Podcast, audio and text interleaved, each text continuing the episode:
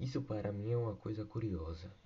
Lembro que próximo do Natal de 2019 eu estava lendo alguns artigos sobre a pandemia de 1918. Daí estava conversando na minha casa e comentei com meus familiares: será que no próximo ano vamos viver uma nova pandemia? Naquela época já estavam saindo os primeiros relatos de uma pneumonia desconhecida lá na China, mas era uma coisa incipiente e a gente não sabia no que ia dar. Essa memória mais antiga que eu tenho desse fato.